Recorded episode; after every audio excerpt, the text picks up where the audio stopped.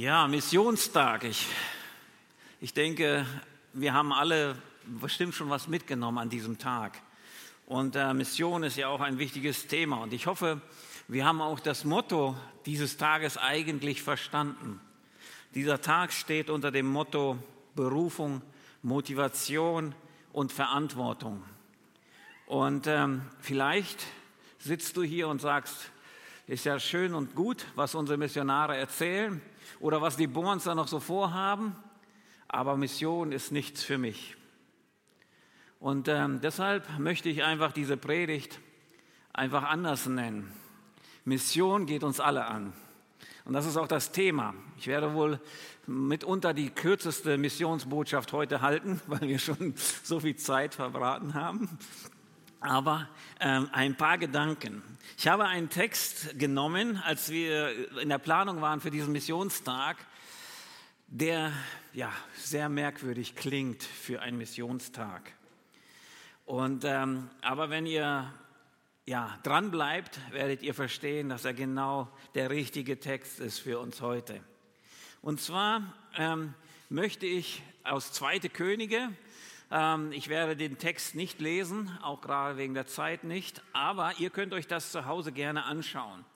Und ähm, da seht ihr in 2. Könige, die, äh, der Kapitel 6 ab Vers 24 bis Kapitel 7, Vers 20 ist eine sehr interessante Geschichte. Und zwar geht es darum, dass ähm, Joram, der Sohn von Ahab und Isabel, ist König in Israel. Das Volk Israel ist gottlos und ähm, ja, ähm, ja, lebt eigentlich für sich selber. Und ähm, Elisa ist damals der Prophet, er warnt das Volk immer wieder. Aber anstatt Buße zu tun, äh, beschuldigt der König und auch seine Männer immer wieder den Propheten, dass die schlecht sind, dass die nur schlechte Botschaft bringen. Und sie wollen es nicht hören. Und als Gericht bringt Gott dann eine, einfach eine Belagerung. Und ähm, da kommt dann halt der König äh, Ben-Hadad aus Syrien. Und das lesen wir im Vers 24, 2. Könige äh, 6, äh, Vers 24. Da steht, einige Zeit später mobilisierte der syrische König Ben-Hadad sein ganzes Heer und belagerte Samaria. Also äh, wir sprechen hier jetzt vom Nordreich Israels, die Hauptstadt war Samaria und äh, da kommt dieser König und er belagert die, die ganze Stadt. Und deshalb, ähm, weil er belagert und die Stadt umzingelt ist mit einem äh, riesigen Heer, hier heißt es, dass er sein ganzes Heer gebracht hat. Er hat nicht nur ein bisschen, sondern er wollte wirklich klar diese Stadt einnehmen und er wollte einen Sieg davontragen. Sein ganzes Heer hat er dahin gebracht. Die ganze Stadt umzingelt und belagert. Und deshalb ähm, können wir auch verstehen, warum der erste Punkt heutzutage in dieser Predigt heißt, eine aussichtslose Situation. Wir lesen davon, von dieser Belagerung, die im etwa im Jahre 844 vor Christus stattgefunden hat. Und äh, dann lesen wir weiter, was diese Belagerung mit sich gebracht hat. In äh, Vers 25 lesen wir, und es entstand eine große Hungersnot in Samaria und siehe, sie belagerten es, bis ein Eselskopf für 60 äh, Silberlinge oder 80 Silberlinge verkauft war und der vierte Teil Tau eines Taubenmists für fünf Silberlinge oder fünf Schekel wird, er auch gesagt. Und äh, hier sehen wir, also diese Belagerung hatte zur Folge, dass die Menschen das, was sie an Nahrungsmitteln in der Stadt hatten, sie hatten sich verschanzt in der Stadt, aber irgendwann ist das auch zu Ende. Irgendwann sind die Vorratskammern ja auch zu Ende. Und wir sehen hier, eine große Hungersnot geschieht. Die Menschen können nicht mehr ihre Felder bearbeiten, die vielleicht vor den Stadttoren sind. Und weil die, diese Armee drumherum ist, kann auch kein Nachschub irgendwo herkommen, irgendwo aus einer anderen Stadt oder aus dem Land. Und so gesehen sind die Menschen einfach wirklich in einer sehr schlechten Lage. Eine unwahrscheinlich verzweifelte Situation. Und wir sehen einfach, diese Menschen, die sind eigentlich zum Sterben verdammt. Sie können sich selber nicht mehr helfen und da ist auch kein anderer, der irgendwie zur Hilfe kommen kann von außerhalb. Sie sind auf sich selbst äh, gestellt. Und wir sehen hier, da wird gesagt, von Eselsköpfen oder von Taubenmist wird erzählt hier in diesem Text. Und wir sehen, dass diese Hungersnot war so schlimm, dass die ja, die Juden damals sogar bereit waren, unreine Speise zu essen. Hauptsache, sie kriegen irgendetwas rein. Und äh, vielleicht Taubenmist, eine Handvoll Taubenmist äh, zu kaufen, weil wir wissen, dass Tauben, sie sammeln gerne Körner überall auf und da bleibt noch irgendwas übrig. Also da war noch irgendwie eine Substanz, die man essen konnte. Und wir sehen, wie weit das Volk runtergekommen ist, dass es eigentlich ja nicht schlimmer gehen kann. Außer wenn wir die Verse davor lesen, 26 bis 29 in Kapitel 6, dann lesen wir von Kannibalismus, wo sie anfangen, ihre eigenen Kinder zu essen. Die, die, die Situation ist einfach fürchterlich. Und wir sehen, es ist, es ist eine ausweglose Situation, in der sie sich befinden. Ein Eselkopf, wo nicht viel Fleisch dran ist, kostet über ein Jahresgehalt. Ein bisschen Taubenmist über ein Monatsgehalt. Wer kann sich das noch leisten? Irgendwann ist alles auch verbraucht. Und wir sehen, diese Menschen, die waren eigentlich dem Tode ausgeliefert. Sie konnten nur noch warten, wann stirbt der Nächste. Sie waren in einer aussichtslosen Situation. Und wenn ich so an die Menschheit denke, dann sehe ich genau die gleiche Sache, die Situation, die Parallelen dazu. Wisst ihr, der Mensch den Gott so geschaffen hat in Gemeinschaft mit Gott. Im Garten Eden sagt Gott, ich will mit dir nichts zu tun haben, ich möchte meinen eigenen Weg gehen, ich will bestimmen, es geht um mich, ich brauche dich nicht. Und es kommt zu einer Trennung. Gott muss den Menschen aus Eden hinausbringen. Die Gemeinschaft mit Gott ist getrennt. Der Mensch ist jetzt dem Tode ausgeliefert. Der Mensch kann nichts mehr machen, er kann nur noch auf den Tod warten. Und wir auch alle hier. Wir werden geboren, um zu sterben. Das ist das Einzige, was uns bleibt. Und ähm, wir sehen hier diese Menschen, die waren in einer aussichtslosen Situation, genauso die Menschheit auch. Die sind getrennt von Gott. Das ewige Leben mit Gott gibt es nicht mehr. Die Beziehung zu Gott ist kaputt. Und wir sehen einfach, da ist nichts mehr. Wir können uns selber nicht retten. Wir können nichts mehr tun, genau wie die Menschen dort in der Stadt. Wir können von nirgendwo Hilfe holen oder selber etwas in die Hand nehmen. Und wir Menschen, wir sind in einer sehr aussichtslosen Situation. Und wenn du hier bist und Gott noch nicht kennst, dann bist du für den Tode, zum Tode verurteilt. Dann wirst du sterben, eine Ewigkeit, die ohne Gott sein wird.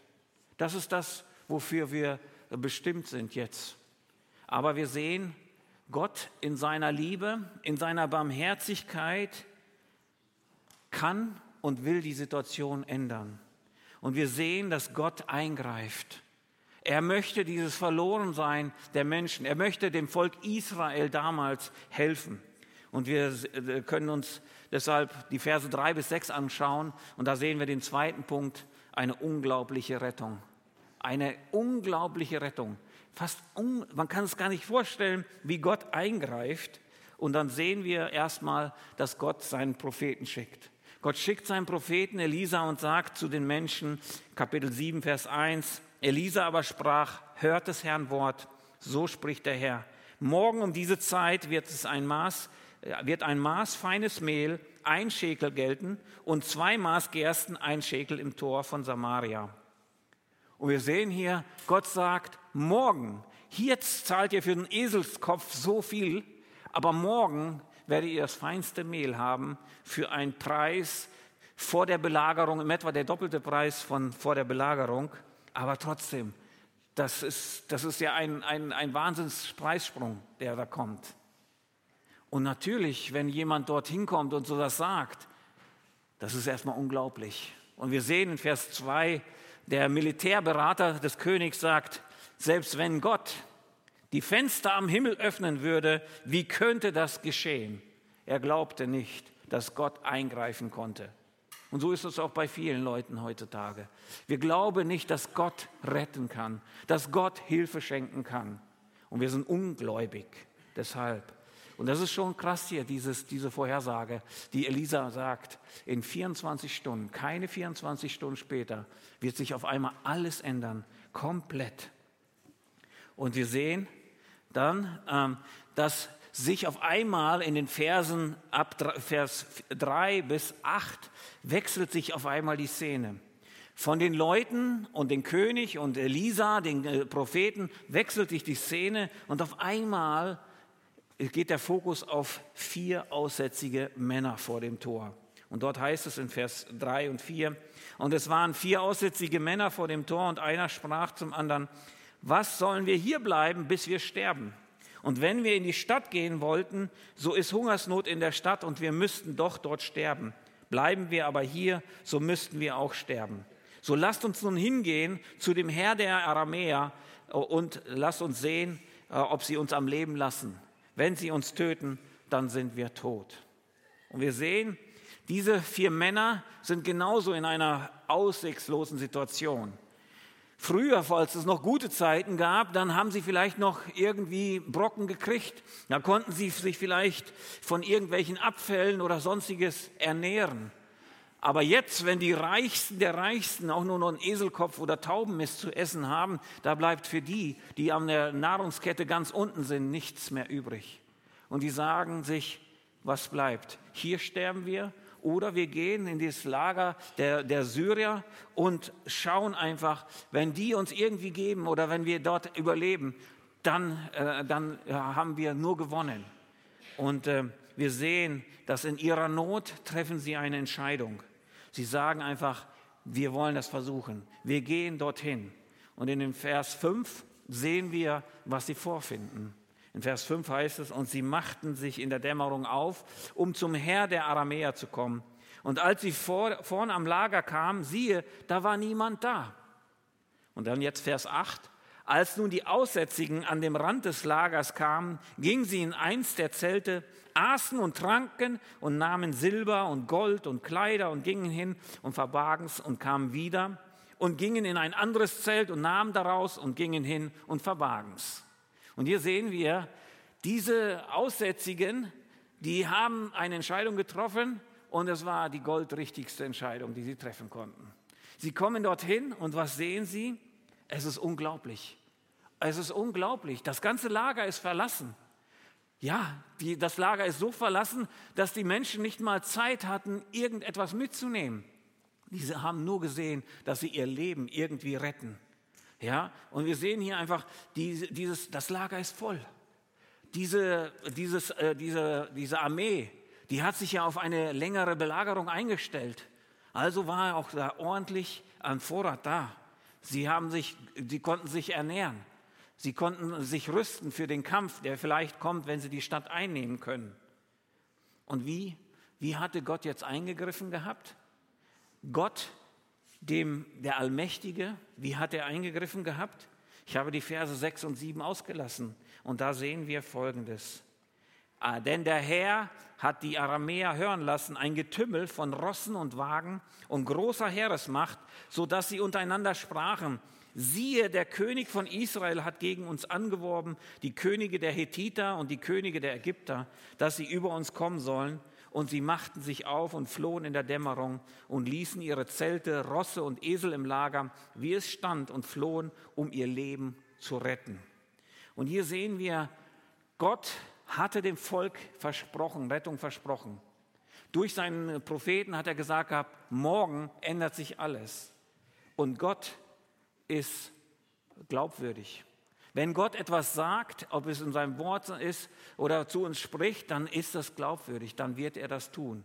Und hier sehen wir, dass diese vier Männer, die sind buchstäblich vom sicheren Tod gerettet worden. Gott hat eingegriffen und sie können auf einmal sehen, sie erleben etwas. Sie können genießen, sie haben genug zu essen. Da gibt es Luxusartikel, es gibt Gold und Silber. Sie sind so überglücklich, sie können ihr Leben, äh, das gar nicht fassen, was ihnen, äh, ange, zu ihnen gekommen ist.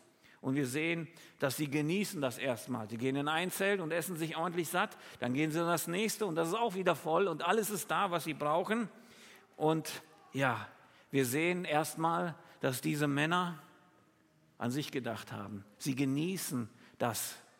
Und es ist genauso in unserem Leben auch. Ich weiß es nicht, vielleicht ist es auch bei dir so, dass du als Jesus Christus kennengelernt hast und diese Freude kennengelernt hast. Vielleicht ist es auch gut, dass wir uns manchmal erinnern an das, was wir erlebt haben. als Jesus unsere Schuldfrage geklärt hat, als wir das gehört haben. Wie, wie, was für ein Freudentag das war und was für ein Glück wir empfinden, empfanden. Und wisst ihr, ich weiß nicht, wie lange es für dich her ist, aber manchmal ist es so, dass wir dann auf einmal, wie diese Männer, anfangen erstmal zu horten, das Leben zu genießen und wir drehen uns um uns selber. Wir behalten das, was wir erlebt haben, diese, dieses neues äh, äh, Leben, das, äh, ein Leben in Freude, das ewige Leben, das behalten wir für uns selber. Wir sagen es niemandem weiter. Und es ist, als ob wir nicht wiedergeboren sind, als wenn wir das nie erlebt haben. Wisst ihr, aber wir sehen, dass diese Männer, sie genießen das anfänglich, aber dann sehen wir, dass etwas passiert. Und das ist unser dritter Punkt, eine sensationelle Botschaft. Dann, als sie auf einmal ähm, realisieren, was ist denn mit den anderen? Wir haben jetzt uns satt gegessen, wir haben alles, aber da sind noch die in der Stadt, die sind immer noch dem sicheren Tod überlassen und sie können sich immer noch nicht selber helfen. Die wissen noch nicht, dass Rettung schon da ist, dass Gott schon gewirkt hat, dass er schon eingegriffen ist. Und jetzt können sie sich entscheiden. Sie können sagen, behalten wir die Nachricht für uns? Erinnert ihr euch noch, wie die uns behandelt haben? Wir haben nur noch so die Abfälle von denen gekriegt. Den zahlen wir es jetzt aber richtig heim. Aber wir sehen, diese Männer gehen in sich und sie wissen, sie haben eine Botschaft, die das ganze Leben verändern wird für die Leute in der Stadt.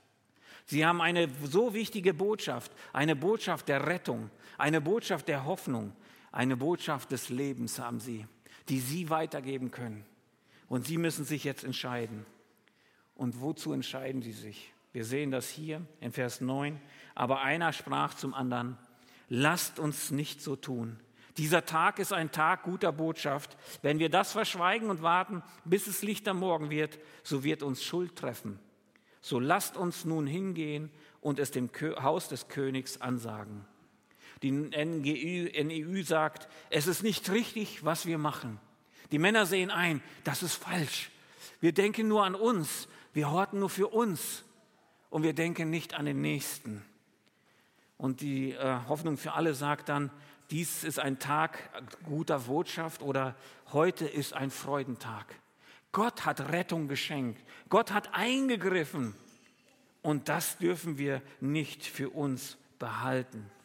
Und sie sagen, sind sich selber bewusst, das können wir nicht für uns behalten. Es wäre nicht richtig, diese Botschaft für uns zu behalten. Wir müssen diese Botschaft anderen weitersagen. Wir haben etwas, was die anderen noch brauchen die wissen noch nichts davon. Sie müssen das hören. Und sie sagen in Vers 9b, so würde uns Schuld treffen. Diese Männer haben ein Gewissen, das sie mahnt. Und äh, ich frage mich manchmal, was mit uns so los ist, wie es uns geht. Ob wir auch so ein sensibles Herz haben für die Verlorenen um uns herum, für die Verlorenen dieser Welt. Oder lässt es uns kalt? Wenn uns die Verlorenheit der Menschheit um uns herum kalt lässt, dann sollten wir unser Christsein hinterfragen. Dann stimmt irgendetwas nicht, weil Gottes Herz schlägt ganz anders. Gottes Herz hat alles gemacht. Er will Beziehung. Er hat seinen Sohn gegeben, damit alles wiederhergestellt werden kann. Und wisst ihr, wie würden wir uns fühlen, wenn wir in der Stadt wären und im Nachhinein vielleicht herausfinden würden, die Männer wussten schon ganz lange, wussten die schon, dass das Lager leer ist dass da genug zu essen ist. Wir bräuchten nicht sterben. Und sie haben es uns nicht gesagt. Wie würden wir empfinden? Würden wir das als fair oder unfair empfinden? Sicherlich als unfair. Und doch handeln wir so als Christen. Wisst ihr, wir sind so mit uns selbst beschäftigt. Dabei haben wir die beste Botschaft. Du kannst leben. Du hast, kannst ewiges Leben haben. Du brauchst keine Angst vor dem Tod haben. Wisst ihr, aber wir handeln oft anders. Diese Menschen haben keinen Ausweg und wir schweigen. Diese Menschen haben noch nicht klar von Jesus gehört und wir schweigen. Diese Menschen haben keinen Halt im Leben, aber wir schweigen. Diese Menschen haben keine Hoffnung über den Tod hinaus und wir schweigen. Wisst ihr, Missions, Mission geht uns alle an. Das sind nicht nur die Missionare, die ihr gesehen habt oder die ihr vielleicht auch kennt. Wir alle haben den Auftrag, diesen Auftrag, diese gute Botschaft, diese gute Nachricht weiterzugeben an unser Umfeld. Und jeder von uns hat irgendwo ein Umfeld. Und die Menschheit um uns herum muss hören, Gott hat Rettung geschickt. Gott hat seinen Sohn auf die Erde geschickt. Die Beziehung, die kaputt gegangen ist im Garten Eden, ist wieder machbar, dass wir wieder heile werden können. Wir können sie leben und wir können ein Leben haben, das über den Tod hinausgeht. Wir können eine Ewigkeit mit Gott haben, weil Gott hat schon alles gemacht. Das ist eine gute Botschaft. Das ist eine sehr, sehr gute Botschaft. Und diese Botschaft müssen wir weitersagen. Und ich möchte heute Morgen einfach uns aufrütteln. Wisst ihr, vielleicht sind wir eingelullt von dem ganzen Pandemie und wir haben unsere Gemütlichkeit und unsere Komfortzonen haben wir aufgebaut und wir fühlen uns richtig wohl. Und tagtäglich gehen Menschen einfach so in die Hölle. Sie haben noch nie gehört. Tagtäglich. Und es ist uns egal. Lasst uns heute aufwachen. Heute ist Missionstag, aber es meint dich. Mission geht mich an und dich an. Und deshalb lasst uns den Auftrag, den Gott gegeben hat, wofür wir eigentlich Christ sind, ausführen. In 2. Korinther 5, Vers 20 heißt es, darum treten wir im Auftrage von Christus als seine Gesandten auf. Gott selbst ist es, der die Menschen durch uns zur Umkehr ruft. Wir bitten im Namen von Christus, nehmt die Versöhnung an, die Gott euch anbietet. Das ist das, was wir können. Wir brauchen keine neue Botschaft erdenken. Das ist die Botschaft. Gott hat einen Weg geschaffen. Die Beziehung ist wieder möglich. Bitte lasst euch versöhnen mit Gott. Ihr könnt ewiges Leben haben. Du kannst es jetzt haben, heute haben, wenn du das noch nicht hast hier. Jesus hat den Weg frei gemacht, deshalb das Kreuz. Die Schuldfrage ist geklärt, aber du musst es annehmen. Und für andere, die es noch nicht wissen, denen musst du es weiter sagen. Für diejenigen, die es schon wissen. Und ich möchte uns einfach ermutigen. Wisst ihr, in Vers 10 sehen wir, was diese Männer dann machten, nachdem die Erkenntnis kam. Sie liefen, so liefen sie zur Stadt hin und riefen die Torwächter und berichteten ihnen, wir sind in das Lager der Syrer gewesen, haben dort Menschen, äh, haben keine Menschen gefunden und auch keine Menschenstimme gehört. Wir fanden nur Pferde und Esel angebunden und die Zelte so stehen, wie sie waren. Das heißt, da ist noch alles vorhanden. Alles ist da. Eine Rettung ist geschehen. Und sie hatten eine Eile. Hier heißt es, sie liefen. Sie, sie, diese, diese Botschaft war jetzt zu wichtig. Wisst ihr, und ich möchte uns heute ermutigen dazu. Wir kennen die beste Botschaft der Welt. Bitte schweigt nicht. Lasst es uns hinaussagen. Lasst es uns allen Menschen sagen.